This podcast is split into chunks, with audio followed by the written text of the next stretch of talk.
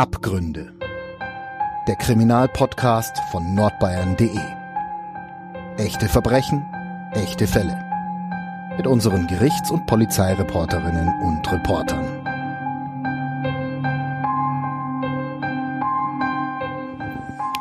Hallo und herzlich willkommen zu einer neuen Folge von Abgründe, dem True Crime Podcast von nordbayern.de.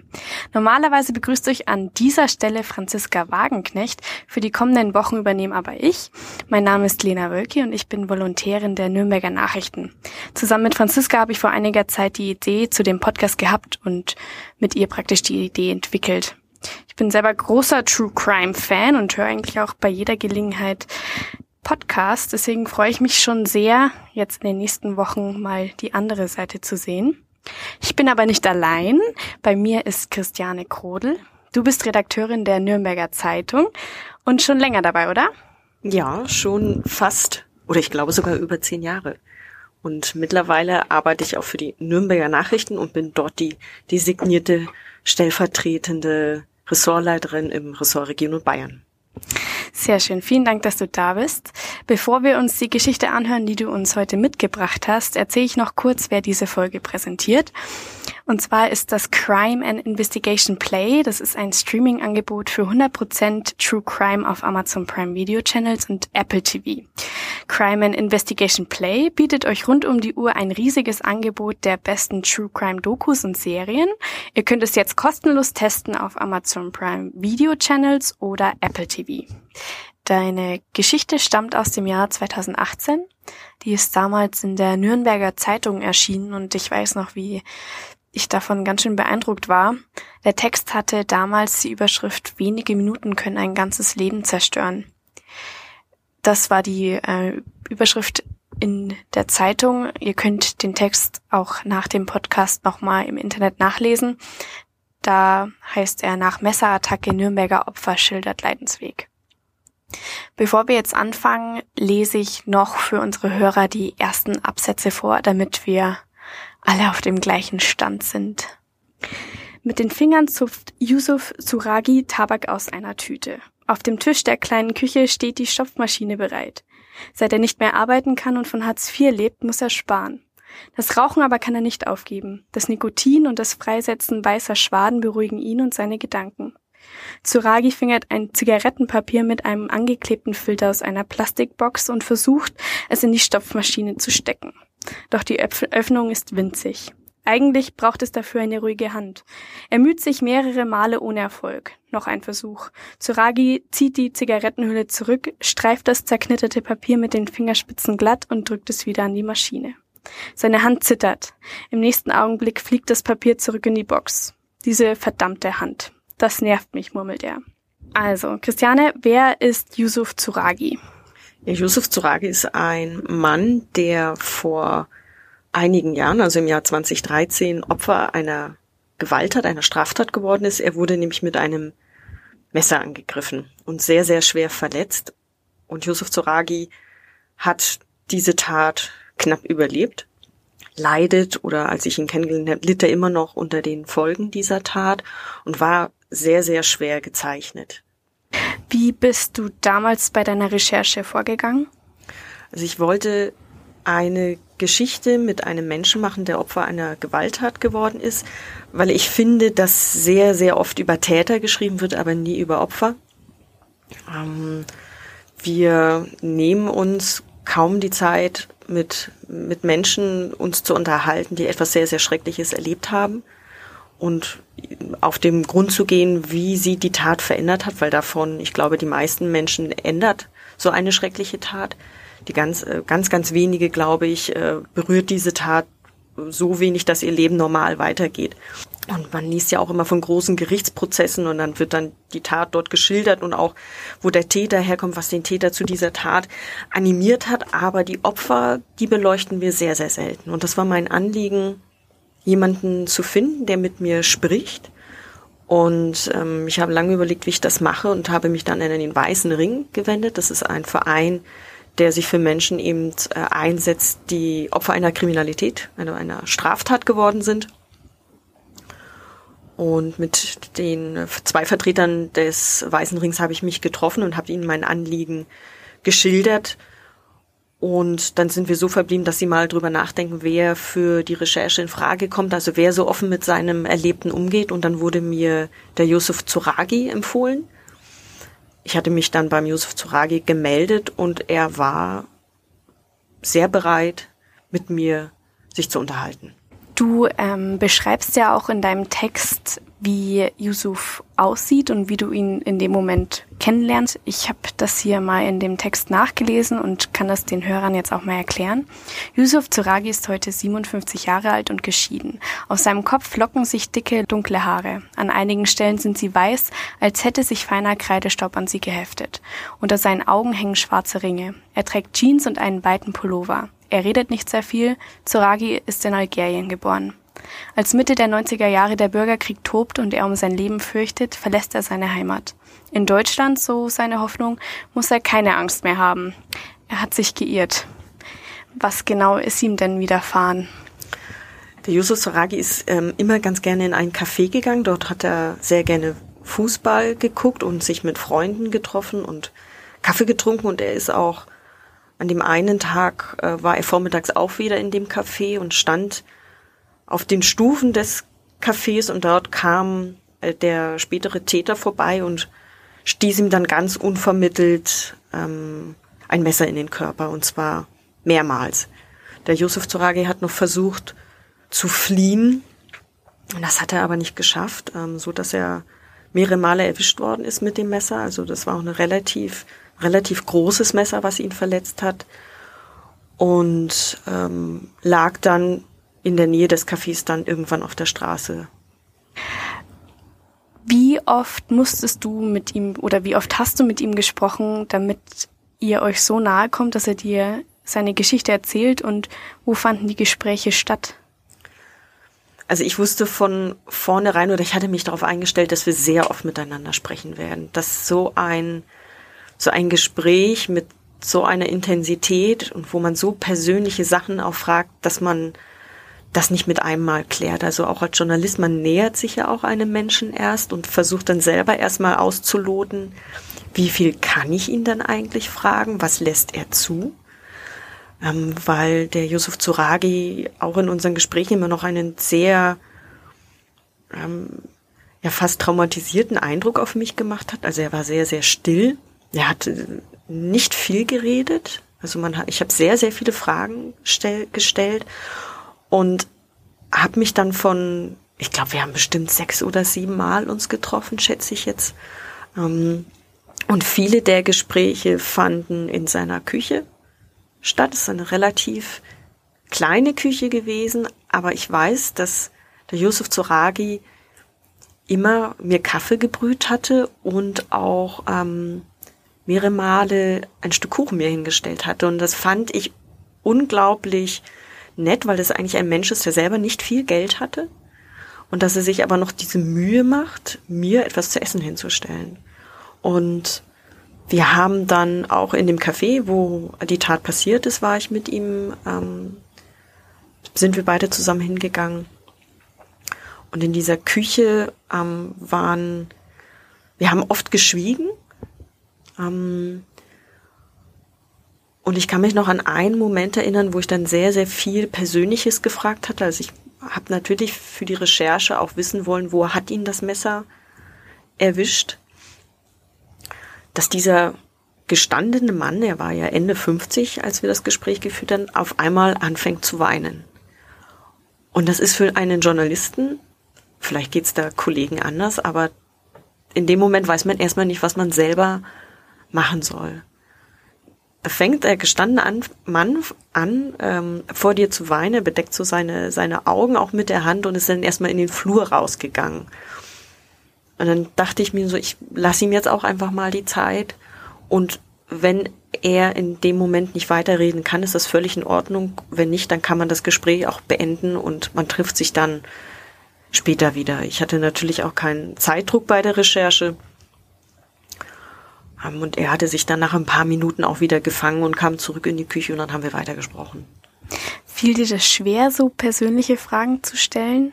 Teilweise schon, gerade wenn es darum geht, den Verletzungen auf den Grund zu gehen, also nicht nur den körperlichen, sondern auch den seelischen. Was macht so eine Tat eigentlich mit einem Menschen?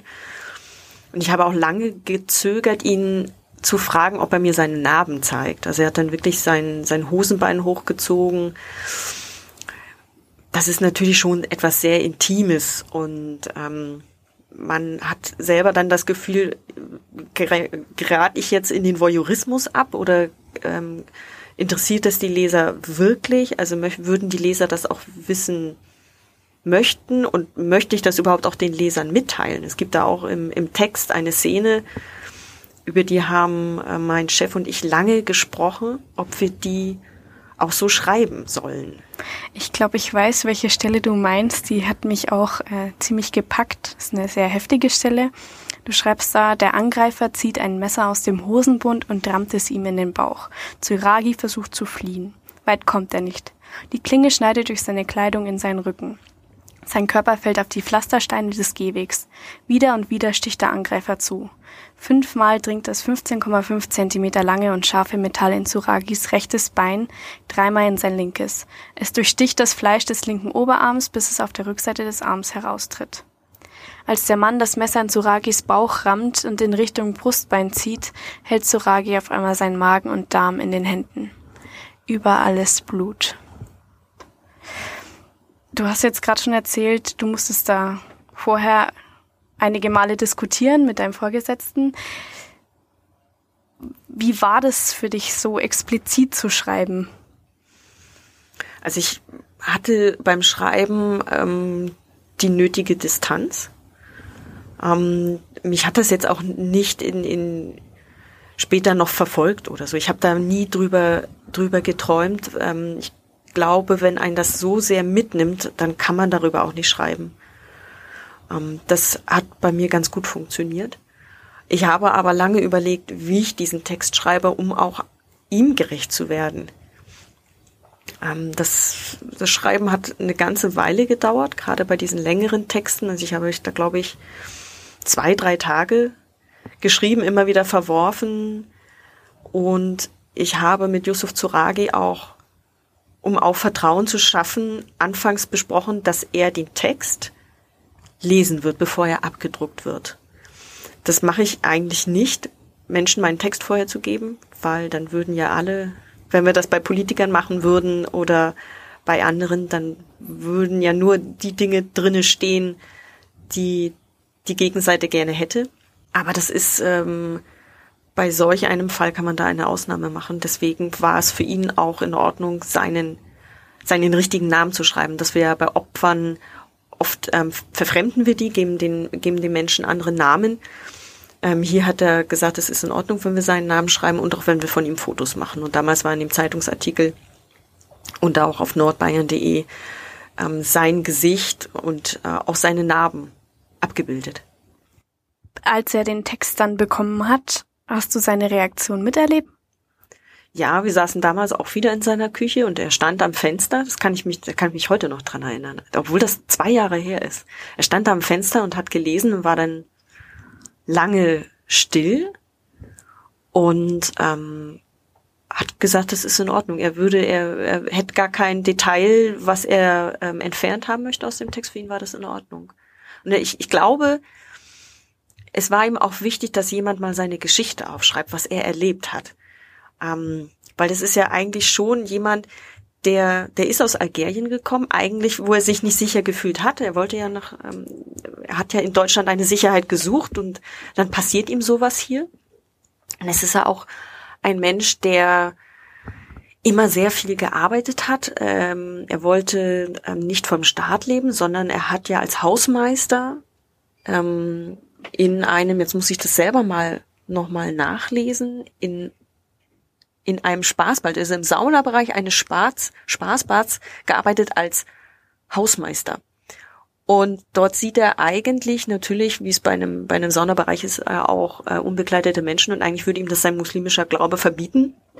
Aber er hat gesagt, er möchte trotzdem finanziell unabhängig sein, auch wenn er da nicht sehr viel Geld verdient, aber er möchte dem Staat nicht zur Last fallen. Und ähm, dann ist es natürlich auch schwierig zu sehen, wenn jemand dann auf unverschuldet Opfer eines Verbrechens geworden ist und dann wirklich auf Hilfe später angewiesen ist. Also wenn er auch nicht mehr, er kann ja nicht mehr arbeiten. Was, also wie hat ihn das Verbrechen noch verändert? Also er hat physische und psychische Narben davongetragen. Also sein Körper hat, hat sehr viele Narben.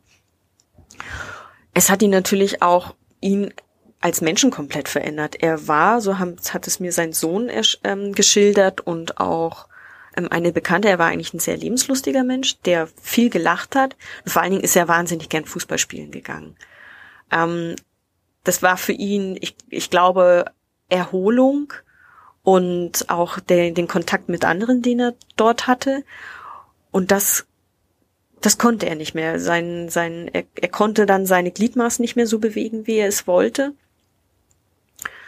Ähm, er ist sehr still geworden und er hat eigentlich auch immer einen sehr traurigen Blick gehabt. Und was ich sehr markant fand, ist, dass er nach dem Verbrechen kein Messer mehr in der Hand haben konnte, ganz am Anfang. Also er hat wirklich sein, sein Brot und den Belag darauf mit einem Löffel geschmiert. Und das muss man sich erstmal vorstellen, wenn, wie ein, wie dir, wie eine Tat, die auch so dein, deinen Alltag dominiert. Er konnte auch nicht mehr richtig schlafen. Und gerade Schlaf ist ja, brauchen wir, um, um uns zu erholen, um uns zu regenerieren, aber ging bei ihm alles nicht mehr. Und auch wenn im Fernsehen Gewaltszenen liefen, dann musste er sofort umschalten. Also es hat ihn unglaublich geprägt und verändert, den ganzen, den ganzen Mensch. Das hat auch mir sein Sohn berichtet. Also der, der Yusuf Soragi war eigentlich immer jemand, der stark war, halt so ein richtig starker Papa, der beim Umzug eben ordentlich anpacken konnte und das ging später einfach alles nicht mehr.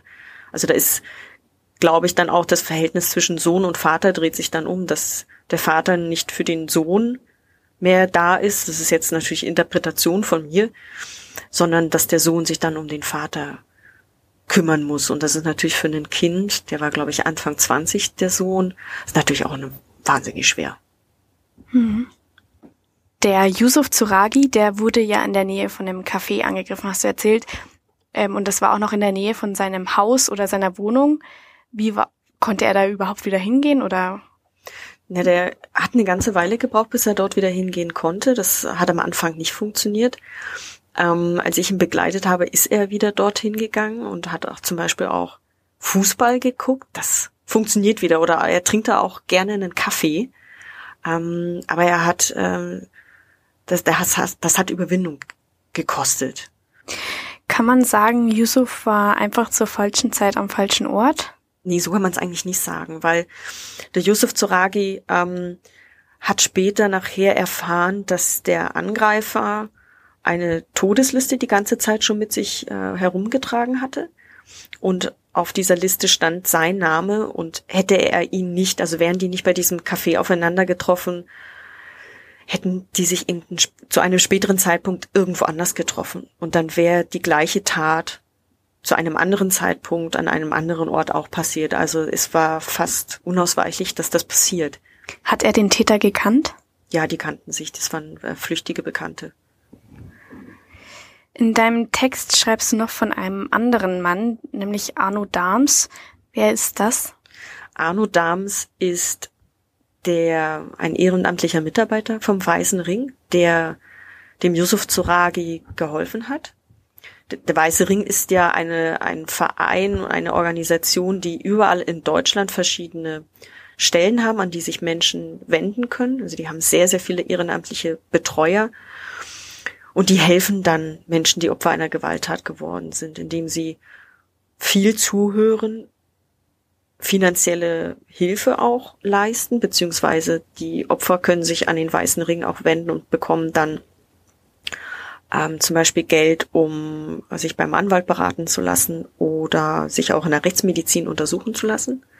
Und der Arno Dahms ist ähm, Zoragis Betreuer eben gewesen und hat für den, ich habe hab immer das Gefühl gehabt, der hat für ihn Himmel und Hölle in Bewegung setzen wollen, dass dem armen Mann geholfen wird, weil der Zoragi hatte damals noch ganz anders, äh, noch in einer anderen Wohnung gewohnt, wo er dann teilweise auf das Gerichtsgebäude geguckt hat Und dann muss man ja auch einen Antrag stellen, äh, wenn man umziehen will, weil damals hatte, ähm, ich glaube, der Yusuf Zoragi dann schon Hartz IV bekommen und das ist dann immer alles nicht so einfach.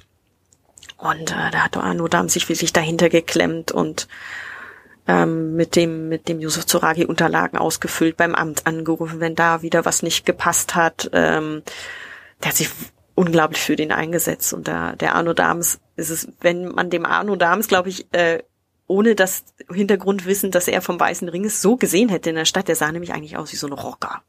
Also ich habe ihn komplett falsch eingeschätzt, aber das war auch ein ganz, ganz äh, lieber und engagierter Mensch. Mich würde noch mal was zu deinem Text interessieren. Ich weiß noch, dass der damals ziemlich groß bei uns überall war, auf Nordbayern und eben auch in der Zeitung. Hast du was hast du an Feedback bekommen von Kollegen oder von Lesern? Feedback hatte ich ähm, sehr viel erstmal von den Kollegen, die diesen, die ähm, gesagt haben, es ist ein ganz, ganz toller Text, eine bewegende Geschichte. Und von den Lesern kam vereinzelt etwas, dass sie gesagt haben, dass ähm, die Geschichte hat sie berührt. Aber jetzt die Massen an Zuschriften habe ich jetzt auch nicht darauf bekommen. Aber damit habe ich auch gar nicht gerechnet. Mir, wär, mir war das auch nicht wichtig. Ich, mir war, also mein Hauptanliegen war wirklich, die Geschichte eines Menschen einmal zu erzählen, der nicht Täter, sondern Opfer ist. Und auch vielleicht jemandem ähm, die, die Augen zu öffnen, was so ein Mensch, wie, wie ein Mensch durch diese Straf, durch eine Straftat verändert wird. Also dass es sein ganzes Leben ruiniert. Hast du noch Kontakt zu ihm? Nein. Ich habe, ähm, nachdem ich ihm den Text ähm, zum Lesen gegeben hatte, ich glaube, wir haben vielleicht noch einmal danach telefoniert, aber wir haben den Kontakt abgebrochen. Ich finde, das ist für einen Journalisten auch immer wichtig, da eine professionelle Distanz auch zu halten. Ähm, ich habe den Yusuf Zoragi auch nie wieder in der Stadt gesehen. Ich weiß gar nicht mehr, ob er mich jetzt erkennen würde. Ähm, ich würde ihn bestimmt noch erkennen. Ähm, aber er hat mich auch zum Beispiel nie angerufen. Da, das wollte er selber auch nicht. Hattest du denn oder Bekannte oder Freunde, Familie, was auch immer, schon mal selber Kontakt oder Erfahrungen mit einem Gewaltverbrechen? Ich selber habe äh, die Erfahrung noch nie machen müssen, zum Glück. Dreimal auf Holz geklopft. ähm, ich habe aber im Bekanntenkreis jemanden, der ähm, zusammengeschlagen worden ist auf, auf der Straße in der Nacht. Und ähm, ich weiß noch, dass ich ähm, mit, mit demjenigen da telefoniert habe und gesagt habe, ähm, da gibt es Hilfe, wenn dich das so sehr belastet, diese Straftat, weil das war, ähm, die sind einfach nur, es sind zwei, zwei Leute gewesen, die auf der Straße eben aneinander, also die sind nach Hause gegangen und dann kam so eine Gruppe Jugendlicher und hat ganz unvermittelt auf die eingeschlagen.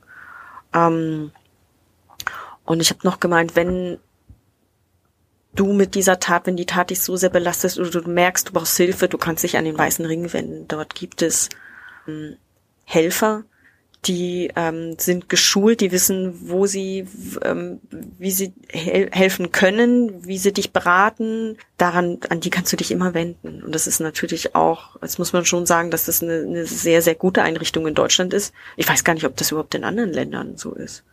Bist, bist du mal, also hast du mal eine Straftat erleben müssen, also dass du ich meine, Opfer ist ja auch ein relativ äh, großer Begriff. Ne? Man kann ja Opfer einer, einer Gewalttat werden, aber selbst schon, wenn dir das Portemonnaie gestohlen wird oder bei dir eingebrochen wird, ist das ja schon eine. Bist du dann schon Opfer? Ja, ähm, theoretisch wäre man dann schon Opfer, aber sowas, selbst sowas habe ich jetzt persönlich noch nie erlebt. Mhm. Ähm, ich, ich hatte mal, ich habe mal Football gespielt und da waren zwei Mädels auch in der Gruppe dabei und ich habe nur mitbekommen, einige Zeit nachdem ich dann wieder aufgehört hatte, dass die nachts in Nürnberg unterwegs waren und dann von hinten kam ein Angreifer, der eine von beiden angegriffen hat mit einem Messer, soweit ich mich erinnern kann. Und äh, die andere, die Freundin von ihr, die mit dabei war, die hat den Angreifer dann in die Flucht geschlagen. Aber da war ich jetzt natürlich nicht dabei und kann auch deswegen nicht weiter was dazu sagen. Aber das hat mich an sich ein bisschen schockiert, weil man sich ja dann trotzdem gekannt hat und man ist dann immer selber schnell betroffen, hm. glaube ich. Ja. Zum Abschluss möchten wir gerne noch den Weißen Ring ein bisschen genauer vorstellen. Und dazu gibt es zwei Stimmen, die wir euch jetzt gleich nochmal abspielen. Wenn jemand anruft bei ähm, Opfertelefon vom Weißen Ring, dann äh, melde ich mich erstmal, sage halt, mein Name ist Julia, hier ist das Opfertelefon des Weißen Rings und dann warte ich ähm, und gebe dem Anrufer oder der Anruferin erstmal die Möglichkeit, sich zu melden. Ähm, das ist immer ein bisschen tricky, das kann auch mal einen Moment dauern. Ähm, nicht jeder startet direkt los und erzählt, ähm, warum er jetzt anruft, was vielleicht das Problem ist. Das heißt, es ist eine erste so ein erster Moment, wo man sich sortieren muss, ähm, weil man vielleicht dann doch nicht damit gerechnet hat, dass sich jetzt jemand meldet, auch wenn es halt die Hotline ist. Und dann braucht es manchmal einen Moment, ähm, ist aber auch schon vorgekommen und ähm, derjenige ist so emotional, dass er gar nicht sprechen kann. Ähm, und dann versuchen wir eben auch ähm, so ein Gespräch zu eröffnen, mal Hallo zu sagen.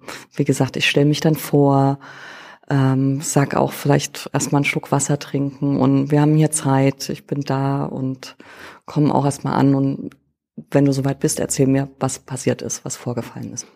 Also ganz oft ist die Frage ähm, tatsächlich auch am Anfang, äh, wird das mitgeschnitten, was wir jetzt sprechen? Oder ähm, wenn ich dann frage nach der Postleitzahl, um halt denjenigen zu verorten in Deutschland und zuzuordnen zur Außenstelle, ähm, ja, möchte ich aber nicht. Oder direkt die Einstiegsfrage, ähm, ich möchte bitte anonym bleiben, ähm, beziehungsweise ich melde mich ja am Telefon auch mit meinem Namen. Ähm, nicht jeder erwidert das jetzt so.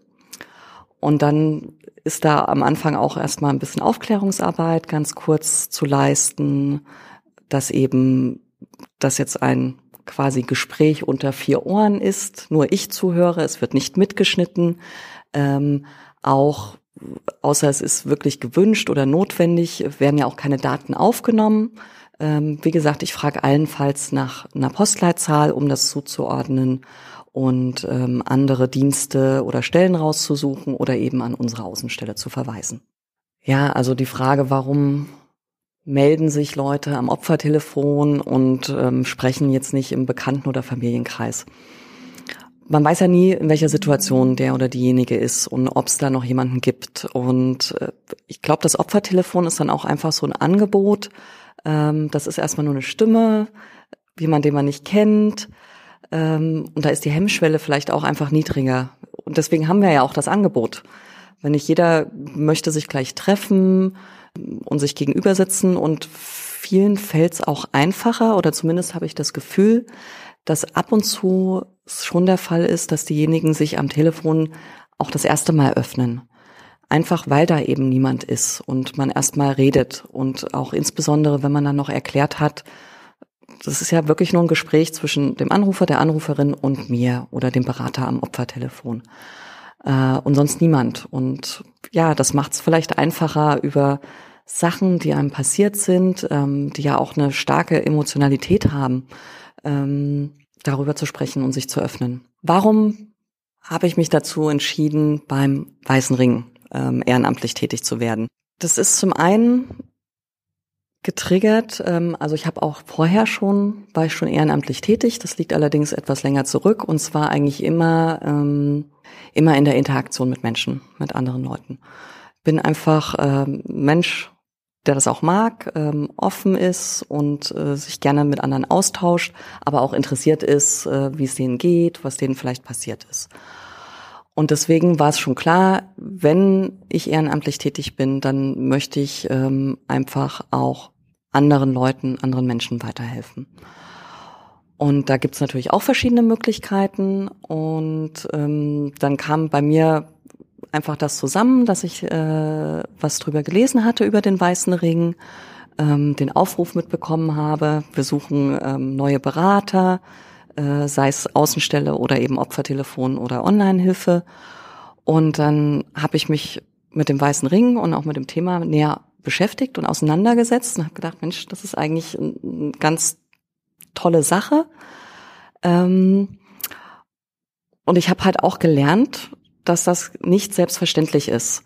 Äh, und ganz oft diese Perspektive der Opfer, ähm, wenn man halt Opfer geworden ist von einem, von einem Verbrechen, ähm, vernachlässigt wird, weil dann kommt es vielleicht zu einem Gerichtsverfahren oder es wird polizeilich angezeigt und dann läuft der ganze Apparat los, aber eben nur mit dem Ziel, ähm, den Täter jetzt zu verurteilen. Gut und richtig, aber ähm, was auf der Strecke bleibt, ist halt demjenigen, dem was zugestoßen ist. Ähm, und der wird erstmal allein gelassen mit seinen ganzen Problemen oder auch nur äh, allein gelassen und hat niemanden, mit dem man mal darüber sprechen kann. Und ähm, das konnte ich gut nachvollziehen und habe gedacht, also das ist eigentlich was, wenn ich mal in so einer Situation wäre, das würde mir weiterhelfen. Und ähm, deswegen habe ich gedacht, das ist auch was für mich. Bin zum Glück so, ähm, weiß nicht, ob das Naivität ist, aber ich bin von, von Hause aus vielleicht ein ganz fröhlicher Mensch. Ähm, ich habe auch ein gutes Setting, ich habe eine Familie, einen Lebensgefährten und das fängt mich da auch immer wieder auf. Aber wie gesagt, ich, ich nehme auch richtig was mit. Ich lerne zum einen was ähm, in der Interaktion mit den Anrufern, aber auch ähm, im Team mit den anderen Beratern, Beraterinnen im Weißen Ring. Ähm, und natürlich spreche ich auch im Bekanntenkreis, Freundeskreis oder auf Arbeit immer mal über meine ehrenamtliche Tätigkeit. Und auch da bekommt man tolles Feedback. Also zum einen, dass die Leute sagen, Mensch, super, dass du sowas machst. Und ja, habe ich auch noch nie dran gedacht, ähm, dass jemand eben auch mal diese Opferperspektive einnehmen müsste, ähm, weil alles sonst ähm, einfach auf, darauf abzielt, den, den Täter zu bestrafen. Und ähm, ganz oft kommen dann auch da so Geschichten. Mensch, mir ist ja auch schon mal sowas passiert. Oder ich erfahre dann plötzlich von, von langen Bekannten, ähm, dass sie selber auch mal auf den weißen Ring angewiesen waren oder das in Anspruch genommen haben. Und bin immer wieder überrascht und dann merke ich, okay, das ist toll und es ist wichtig, dass es das Angebot gibt. Und dafür braucht es ja eben Leute, die es machen. Und wie gesagt, ich nehme für mich persönlich auch was mit, bin da der Meinung, dass ich da auch äh, dran wachse, ähm, dass die Persönlichkeit ja auch mitentwickelt ähm, und ein Stück weit einfach auch Erde. Gehe ich da eigentlich immer mit einem guten Gefühl raus. Alles klar, dann bedanke ich mich fürs Zuhören. Vielen Dank auch an dich, Christiane, dass du heute dabei warst und uns deine Geschichte erzählt hast. Und äh, noch etwas für euch, bevor wir hier Schluss machen. Auf unserer Instagram-Seite abgründe.crime gibt es übrigens noch weitere Informationen zu den Fällen. Da findet ihr beispielsweise Bilder, Zitate und sogar auch Crime-Empfehlungen von uns. Also abonniert uns dort gerne und natürlich auch unseren Podcast. So, vielen Dank fürs Zuhören und bis zur nächsten Folge. Mehr bei uns im Netz auf nordbayern.de